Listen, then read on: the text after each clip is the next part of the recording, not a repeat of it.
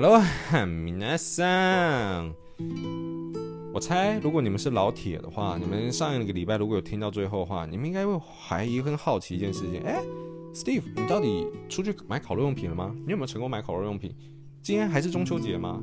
我跟你们讲，答案是还是中秋节。我还是没有出去买烤肉用品，我同学他们还没到，所以呢，我觉得呢，我们利用一点时间再来录一集。那我觉得这一集今天是比较一个轻松闲聊的系列啦。因为怎么讲，有时候我会在我的 Instagram 募集一些啊、呃、问题嘛。那虽然你们到后期问我的问题已经越来越啊、呃，呃是在聊创业吗？还是在聊爱情？还是在聊什么别的？还有人问我洗发精是买哪一排的？我我我不知道哎，我不知道，我不我我不知道，我的台已经越来越偏了。但我觉得哎。好像可以有这么一集，去简单的回应一下大家的问题。然后呢，因为有些可能比较简单嘛，不需要用一整集的内容来回答，所以呢，我觉得好像还不错。那呃，对啊，呃呃，对啊，什么东西啊？我忘了我要说什么了。那，我好渴哦。我跟上一集一样啊，你们上一集如果有听的话，都知道我没穿衣服，我没穿衣服，好热，好热。然后我知道你可能根本不在意这件事情，但我还是得讲，好热哦。然后，然后要开始了没啊？然后，哎，为什么不开冷气啊？我决定开冷气。上一集我说我是环保分子，但再这样下去，先灭绝的不是企鹅跟北极熊，是我哎，我不行了，我要开冷气了。好的，那我们就来看一下啊，今天这集比较特别，我就会看着我的手机荧幕来看一下大家问了我什么问题。然后我先讲啦，因为问我感情问题的人实在太多了，所以呢，有准备了一些问题。如果你还有想问什么其他问题的话，诶，都我不知道哎，许愿那边应该会有一次的那个募集，可能我不知道哎。如果你看到我们的线动都已经没有募集的话，然后呃，我们两个聊这个这个事情又还没有出来的话，你可以私讯我们两个的 Instagram，然后告诉我们你想要听到的主题是什么，然后我们可能会把它给。把它给收录进去，我们会做一集 Q&A，然后回答大家问题，包含什么我们差几岁啊，然后我们为什么会认识啊，怎么追到他的，利利扣扣，大家都只好奇这些东西。公开劝聊爱情，好不好？有一集我们会公开的去讲这些东西，不然大家每次都在我的版里面乱，你们都在我版里面乱。那我坐下来了，哎呦，哎，舒服。好，来，那我们就来看今天的问题吧。今天这一集比较比较闲聊一点啊，比较闲聊。毕竟你们每次都不问我一些认真的问题，那你们应该也是有一些问认真的问题了。好，那我们先来看上一次我的这个问答里面，怎么把到月月的这个这个不关你的事啊。呃，什么小故事啊？OK，请问对未来很迷茫的时候该怎么做？然后是否也经历过这样子的时期？嗯。我觉得我没有对未来有迷茫过，诶，毕竟我从大学做第一间公司以后，我其实就蛮确定自己不会想被受雇，我想要做我自己想做的事情。那所以，我这段期间一直在做的东西就是创业，创业，创业。那在我前期，应该说，我每一次的创业内容其实都围绕在一件主题上面，就是我有兴趣的事情，是我喜欢的事情。所以我通常都是围绕着我有兴趣的事情，然后做我想做的事情。在我喜欢的领域里面，在我有兴趣的里面，看到某一个商机，跟看到我觉得哪一部分可以被改善得更好，然后透过这样子的角度去做创业。所以我比较少有这样子迷茫的时候。当然，你说心情不好或是其他状况产生的迷茫，一定多多少少会有的。可是你说，因为工作或者人生规划的迷茫，我觉得算是比较少的，而且我的规划程度比较低一点，因为我觉得计划永远往往赶不上变化，所以我的规划往往都是一些短期规划，一年两年内我想做的事情，大于五年的事情我基本上都不太会去想了，因为我觉得太多时候有太多状况会改变我的想法，所以我不太会去做长期的一些规划，呃，越长期的就会越粗略吧，但是我比较少去做这件事情。那如果是回应你的问题，就是对未来很迷茫的时候该怎么做的话，我觉得你不妨可以停下脚步来，然后去思考一下自己想要到底是什么，自己在人生的职业规划上，你想要到底是什么？你想做的到底是什么？你想学到东西吗？你想要赚到钱吗？你想要干嘛？我觉得你可以先。停下脚步，然后好好聆听自己内心的声音，去了解自己想要的东西到底是什么。你该怎么样去追求你自己所想要的东西？我觉得这很重要。这是有时候工作跟心灵层面上的东西可能不一定可以 match，可是我觉得你还是要尽可能找到交集。我觉得比较有办法让你的生活更富足一点。我靠，第一题就这么鸡汤哦。第一，我我是心灵酸辣汤台哎，我刚刚到底讲了些什么？我刚刚被附身了，各位。爱情故事、恋爱系列，怎么在一起的？对婚姻的看法，想结婚哦，那想结婚吧。我爸妈已经逼到不行了。听听感情吧，跟女友怎么认识？你们真的很烦哎，你们可都不认真哎。然后如何交到女友的？怎么认？等一下，我到底我这样我要怎么分享？我这一集我这一集直接停在这里，我我没内容了。嗯嗯，等一下啊啊，选购相机哦，嗯。因为我们这边是聊创业，有人会想听选购相机镜头吗？那我快速带一下哈，我觉得就看你的需求跟预算，跟你想要拍的东西是什么吧。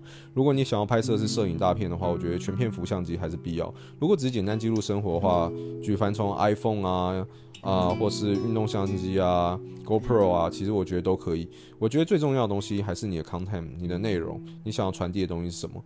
我觉得如果真的是对摄影初期的这种刚开始入入入坑的小白的话，我觉得还是看预算吧。你先知道自己的预算，如果在五万左右的话，我觉得 A7 系列是很好的。然后如果可以再高一点到九万、十万的话，那我就觉得 A7S3 稍微再专业一点。如果是两万左右的话，我觉得 A7C 啊，或是什么 ZV-1 这种东西应该会蛮适合的。我的建议会是这样子。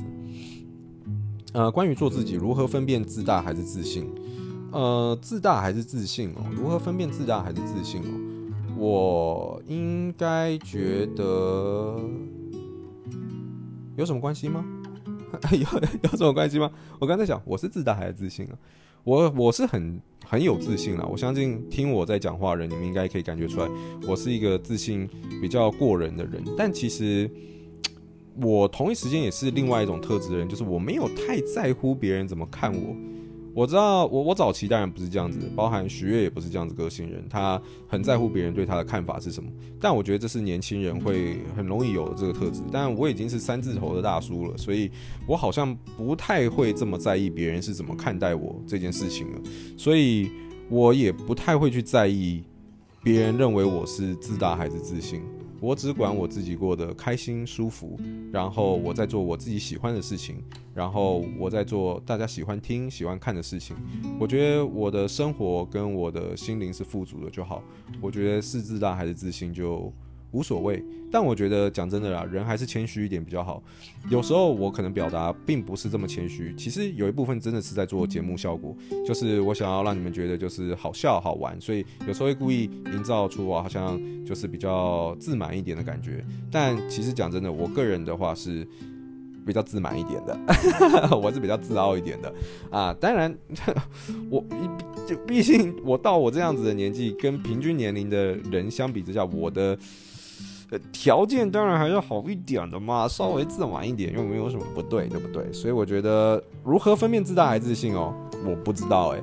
但是我觉得你可以问别人，你可以问旁边人，搞不好他会告诉你真实的答案。问你朋友啊，对不对？但我觉得这不是那么重要啊，干嘛那么在乎别人眼光？自己过得开心就好啊。可是前提是不要影响到他人，不要让别人有负面观感啊。这我觉得这是也是很重要的事情，不要因为自己太猖狂，然后造造成别人的。负面情绪，我觉得这是这是很重要的，但不影响他人的情况下，我觉得你开心就总就就好。你差几岁四十？差九的嘞，还九了，我才刚三哦。呃，如何降低创业的风险跟失败几率？呃，这题很好，那我建议你们可以回去听。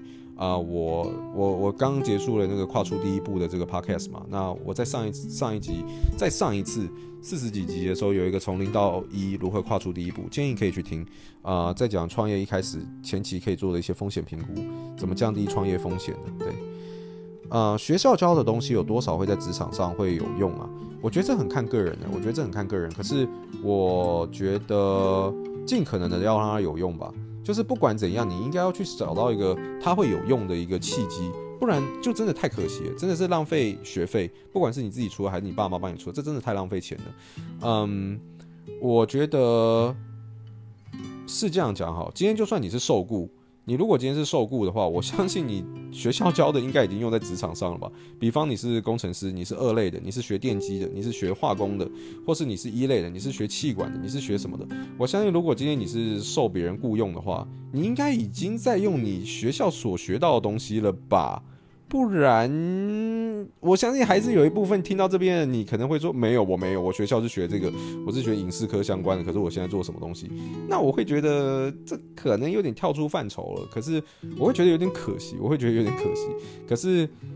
呃，比较合理的情况应该是我刚刚讲，就是你今天可能是工程师或什么，就是你如果今天是受雇的角色的话，你应该已经在做你大学所学的事情，不然你出社会的第一份工作你是怎么找的？你你你找了一个非自己本科系的工作，然后。然后这样其实是蛮辛苦的吧，对吧？所以我觉得，如果你今天是要出去找工作的话，肯定是先从你自己所学的吧。当然，前提是你有兴趣，然后而且它又有未来性了。如果你读到一半你就发现它没有未来性跟没有兴趣的话，因为这牵扯到科系太多，可能就没有办法一一去讲了。但如果你觉得这个东西不适合未来前景发展的话，那我只能说，可能你还是去找你可能觉得前景性、未来性比较好的，即便你跟你大学所学的东西不一样。所以在这种情况下，在职场运用到的机会就比较少嘛。那以我来讲。话自己开公司的话，就是一定会用到。我的大学是念那个化工系，然后呢，硕士我是念企业管理。那企业管理就肯定用到，毕竟我自己就是就是在在管理企业人，所以里面学到所有东西都是有帮助，会计、统计、经济，然后还有很多管理相关的事情啊，行销等等，但是全全部都会用到。那呃，在学校所学的这个大学所学的话是化工系，前期我是没有用到，可是到后来我的呃。呃，最近比较近期的一间公司叫 Body Goals 的情况下就，就有用到，因为呃里面就是有一些化工相关的东西嘛，那有一些食品营养学相关的东西，所以其实呃不能说完全相关，可是还是有有一些类型是有关的，因为当时我有些朋友是从啊硕呃。学士就是跟我一样是念化工，可是硕士就转到药学。那在这个领域上，我就聘请他当我的研发，就是非常的有关联。在做食品研发相相关上面的话，我们就很知道说怎么样去做出一个好的产品。所以我觉得这一题的答案哦，我觉得是见仁见智啊。但我觉得应该要尽可能的吻合会比较好。那以我来讲的话，即即便我在二十七岁以前成立的公司，其实都跟化工产业没有关。但在二十七岁以前，我都不停的告诉自己，未来我一定要成立一间公司，跟我大学所学有关。我一直以来最想做的其实是保养品用品。我相信未来有一年我可能会做类这类型相关的东西，可是可能不是近期，因为我毕竟也不是 TA。可是我觉得，嗯。我一直知道为什么我大学要去读这个东西，我觉得它是未来是一定有前景性的，它一定是有它的未来的价值在的。即便我自己已经离开这个领域这么多年，但是我还有我当时认识的朋友啊，而且我只要读过这个东西，我就懂一些皮毛，所以我有办法沟通，我有办法去聘请这类型的人，至少他骗不了我，我有读毕业，对吧？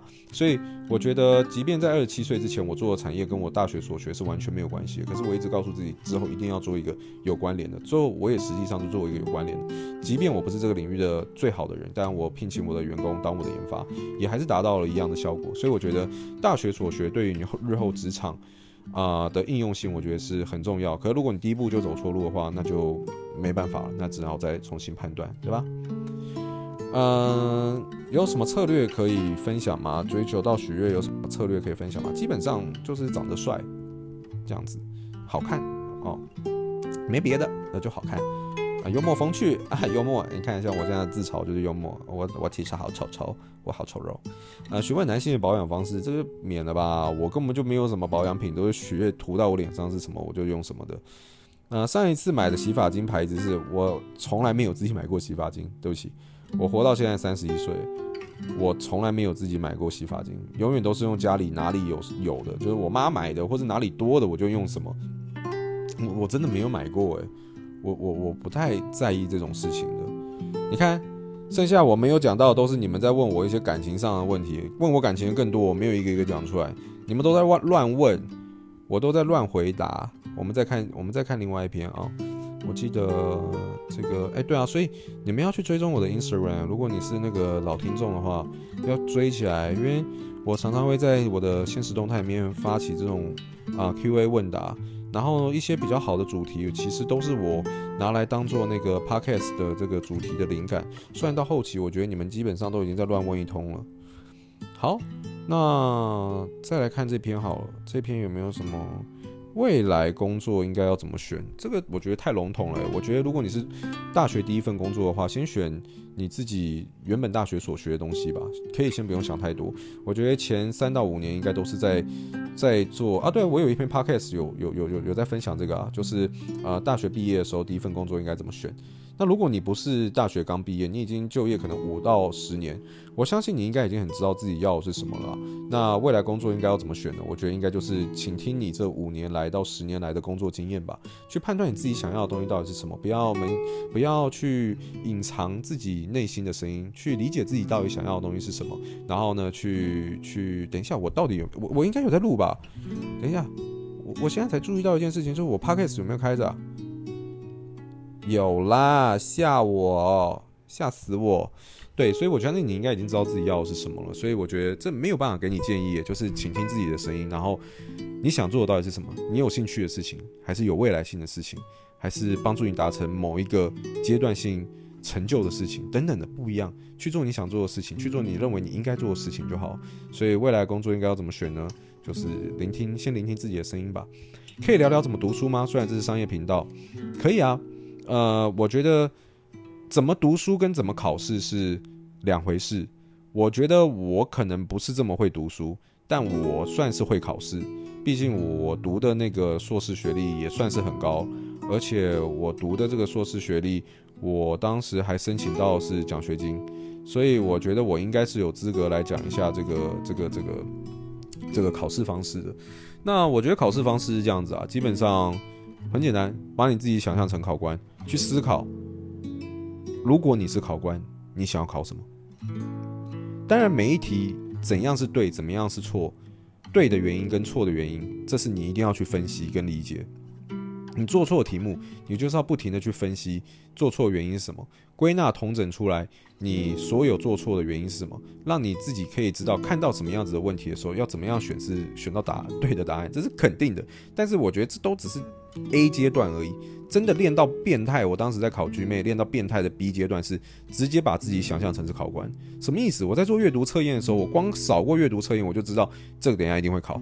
我光是读到那一段，我就觉得这等下一定会考。如果我是考官，我一定考这里，不然我要考什么？因为你知道阅读测验那个时间很长，呃，很短，你要读这么大量的阅读，我又不是母语是英文的人，这很吃力。如果你把整段阅读看完，而且你知道 GMAT 阅读有多变态吗？都是 A 反驳 B 的论点，B 再反驳 C 的论点，C 又跳回来支持 A 的论点，然后再突然问你。B 的论点为什么突然支持 C 又反驳 A，里里口口乱七八糟，你根本就已经看到，你根本都已经看不懂了，你知道吗？那种阅阅阅读已经不是阅读了，那个根本就是疯子在考的东西。那你整个读完一遍，你在看题目的时候，你看完题目，呃，我早就已经忘记我自己读什么了。所以你再回去在文章在找答案的时候，你时间肯定来不及了。所以你一定要练到一个点，就是。如果你今天是考官，你会考什么？真的当时就练到这个状态啊，就是你已经你已经融会贯通，你我看到这个我就知道会考什么。对，所以我觉得读书哦，我觉得我可能不一定是这么厉害，但考试的话，我觉得就是用逻辑去拼每一个科目就对了。即便是英文哦，我当时就觉得说，哎哎，等下等下，等下，我朋友打给我，哎，朋友打给我要去买烤肉用品喽。当时我都我在读书的时候，我可是我要让他们等啊，我很坏，呃。我当时在，我一直被打断，我到底我到底要讲什么？嗯，哎呀，他们一直传讯息给我，害我压力山大，我压力山大。呃，当时在读书的时候，我原本要讲什么，我真的忘记了，好烦哦。反正好，我已经忘记我原本要讲什么，可是我就只能告诉你们到这边，就是。呃，哦，对对，所有事情都可以用逻辑来解决。我想到我要讲什么，即便我一开始以前在读书的时候，我觉得英文应该跟逻辑没有关吧，不像数学一加一等于二。其实我后来都错了，历史、人文这些东西全部都可以用逻辑的方式去破解。我的习惯就是。所有东西都可以把它像数学一样，都可以用逻辑的方式去破解。语文学也是一个非常有逻辑的东西，这是我以前在学生时代不懂，可是到后期我才慢慢意识到，语文学是非常具有逻辑的一个系统。所以所有东西其实都可以用系统，都可以用逻辑去把它破，逻辑把它破解。所以我认为读书跟考试最简单的方式就是建构一套属于自己的系统跟逻辑，然后呢，把每一科都用逻辑的方式打烂，然后呢，再把自己练到成为考官的境界。练到自己已经知道自己接下来要考的东西会是什么。如果你今天是考官，你会考什么？我觉得基本上就没什么问题了。企业的经营以及创业的起步过程，还有一些找批发啊，我现在已经在讲那个下一题了啊。企业的经营，等一下，等一下，我先回一下我朋友哈，他们搞我压力山大，我这台很 real。好的，等我十分钟。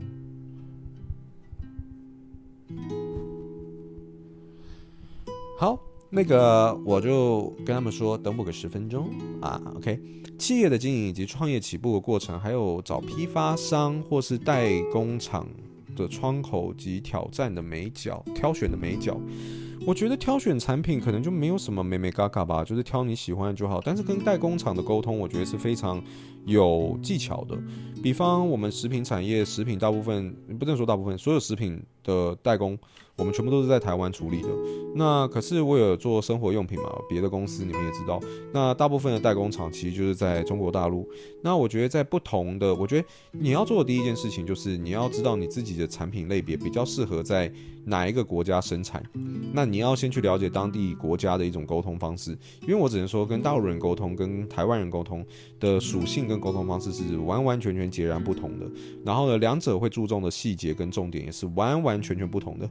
跟台湾人沟通，其实我觉得台湾人还是比较呃注重细节，比起早期的大陆啦，我不能说现在，可是我相信大陆，嗯，蛮多厂家是比较粗心一点的。我只能说平均来讲，这是呃。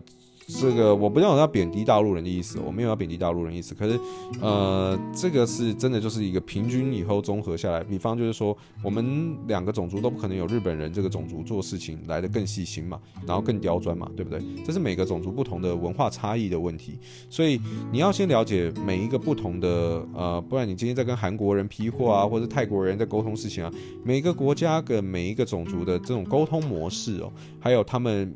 会遇到的一些状况哦，我觉得这是你需要先提前做功课去了解的。呃，跟台湾之间的文化差异是什么？你在谈事情的时候，你应该注重的东西是什么？我觉得这个是非常重要的。所以跟大陆人沟通的时候，其实我已经知道说，我在沟通事情的时候，比起台湾人，我一定要先着重在哪些点上面去跟他们讲，我重要的点是什么。然后甚至每个不同的国家之间的这个国民风情也不太一样，有些你可能要样品要的很简单，有些你可能很难要等等的，会注重的美眉嘎嘎其实真的都不同。所以我我觉得。呃，在找批发商啊、代理商的这个过程哦，我觉得第一个要做的是，你要先了解你要做的产品性质是会在哪一个国家生产的情况下，去更了解在不同的这种 culture 底下，你会需要注重的事情是什么。哦，我觉得这个东西是你要先了解的，不然你会很难跟当地的人沟通，会非常非常困难。你在沟通上你会完完全全就碰到死角。以前我也不懂，我都是在跟大陆人沟通，这两年、三年、四年、五年以后，慢慢知道，越来越知道说要怎么去跟他们沟通。然后呢，眉眉角角到底是什么？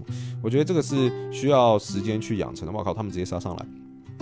需要需要呃，他们已经在我在我家门口了，好可怕！但我还是不去开门。好，继续录 podcast。好，哎，等一下，啊、好。然后，所以我觉得这个东西是前期你必须得先去了解的，然后去思考的。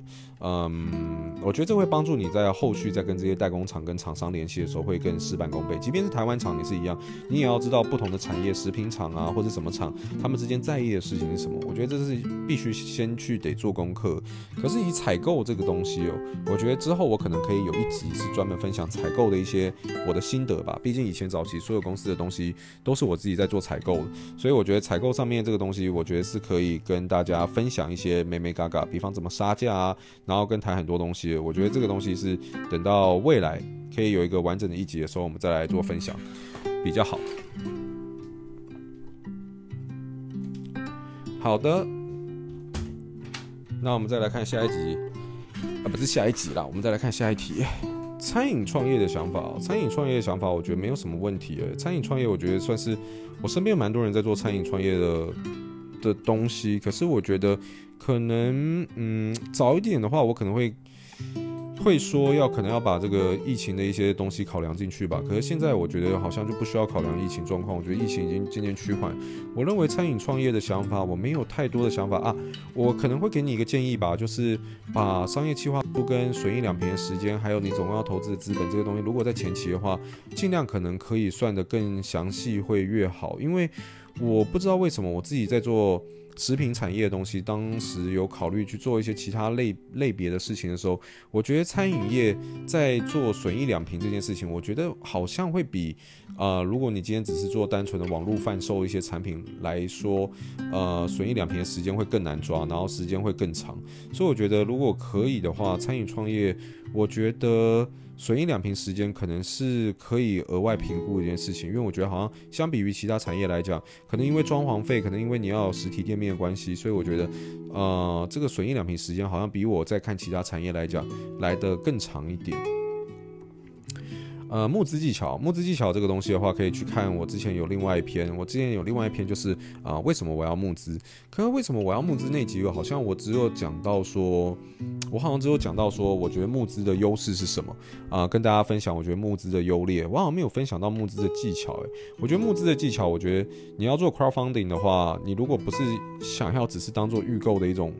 门路，你只是是真的需要这个资金的话，我觉得募资的技巧很单纯，其实就是行销，就是你要非常的了解说，你今天设计的产品是 TA 想要，你的 target audience，你的受众想要的东西，你的产品在群募这个领域的话是非常非常需要有辨识度的，它是没有办法去做一些太简单的产品，或者跟市场上呃已经看得到产品太雷同的东西，然后在 crowdfunding 上面又有很好的表现，这是我很少见的，所以 crowdfunding 通常成效好的都会是。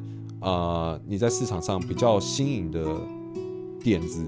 然后，而且又符合市场需求，所以我觉得，如果你募资技巧要要要我讲的话，就是你的产品研发能力要好，行销能力要好。我觉得这两者都要好。你有很强的研发能力，做了一个好的产品，可是没有好的行销能力也没有用。你有好的行销能力，然后去做了一个市场上可能不是那么喜欢的产品，我觉得这也没有用。所以我觉得募资的技巧是你要非常了解市场，然后去做出一个新颖的东西，然后是市场喜欢的。然后同一时间你要有好的行销能力，让大家看到你这个点子。所以我觉得募资技巧的话，我觉得会是这两个，一定要做出一个跟市场上有差异，而且符合市场受众想要的产品。面对失败，面对失败这个我已经用过一集的时间讲了一个心灵酸辣汤嘛，对不对？啊，想听创业过程中有没有后悔做过什么样子的决策？大学生可以做什么样的事情迈向创业？啊，讲真的，我觉得没有做过什么后悔的决策。原因是因为我觉得每一个就算是走错路、走失败的呃决策，都有让我学习到东西，都有让我成为后续呃决策变得更精准，然后或是让我，我觉得是这样子，就是如果你每一步都成功的话，你反而会变得比较嗯。我如果今天做每一件事情都很成功的话，我可能就不会花这么多时间在做这些报表，然后去分析风险评估了。你懂我意思吗？所以我觉得，嗯，今天做失败一定也有他做失败的好处。呃，失败为成功之母嘛。而且就像我爸当时在看我创业前期的时候，他也是完完全全希望我做失败。他真他真的直接跟我讲，他希望我前几份工作都是做失败，他觉得这样会比较好。我大概到了一定年纪以后，我可以理解他的想法，我也觉得这样子是正确的。我觉得前几个呃公司，然后如果中间有些失败的过程的话，我觉得这是绝对是好事的，因为你可以在这里面看到很多。你不曾想象跟没有办法看到的东西，可是我觉得这些东西都很重要，都是日后帮助你真的在稳定一间公司以后很重要的一些过程吧。所以我并不会觉得有后悔，因为我觉得这些东西都是我日后在经营其他产业上面一个很重要的一个过程跟学到的东西，所以没没有没有任何后悔的事情。大学生可以做什么迈向创业？我觉得。好好的去思考自己想要的东西是什么吧，然后去多观察市场，去观察市场机会在哪里。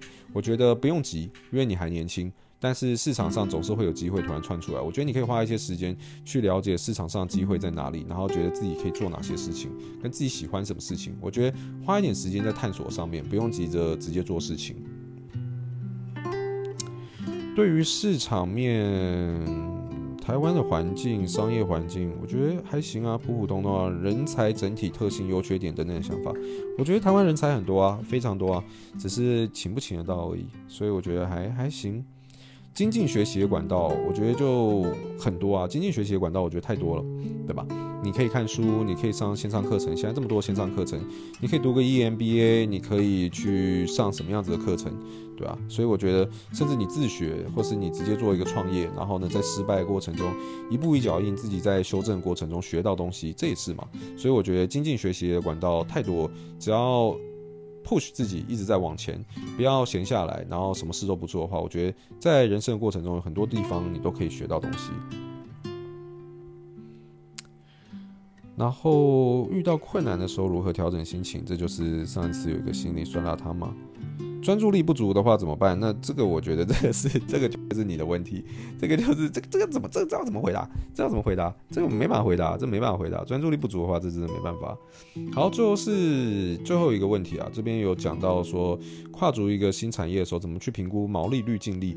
我觉得你不用到真的非，我记得我曾经有一集 podcast 应该有讲过类似的内容啦，但我觉得比较好的做法就是你可以去经济部，然后呢有他们的统计数据，然后去看不同的产业。你想做的产业的平均毛利率在哪？我觉得你一开始如果想要抓一个好的毛利率跟净利率的话，我觉得你可以先看过这个产业的这些毛利率跟净利率的指标，然后呢去把这些东西先记下来，我觉得可以当做你的一种标准。然后如何回推？呃，如何可以回本？多久可以回本？这就算 break even 呢？算 break even 这个我没有办法用这么短时间内讲完，但是你们可以去听从零到一创业的那个过程，怎么评估要不要开发这款产品，然后怎么做定价跟市场调查。如果是问定价的话，可以去听我另外一集。哎，我我我这我今天这集根本就是疯狂的在导向其他集，怎么去做定价？我觉得怎么做定价的话，就是有一集我讲了三个市场上我觉得比较好的定价方法。好，那我觉得今天这集大概就是以下内容了。我觉得我朋友在外面，他们应该已经直接闯进我家，我是直接把房门锁起来，他们应该已经快要发疯了。然后呢，我终于可以去采买我的中秋节用品，然后呢好好度过一个中秋节了啊。那我们今天内容就先到这边，呃，应该在不久的未来我会在。开一次这种 Q&A 啦，但是我觉得我应该比较少会有像这样子的集数回答一些比较零散的问题，大部分情况应该都会是我觉得不错的问题，我就直接做一集然后来回答。所以如果大家有什么其他想问我问题的话，欢迎追踪我的 Instagram。然后如果你觉得今天这集内容还算有趣有趣，对你有帮助的话，希望你可以在 Apple Podcast 或 Spotify 给我一个五星好评，这对于创作者来讲是一个很大的帮助。那我们就下礼拜再见啦，拜拜。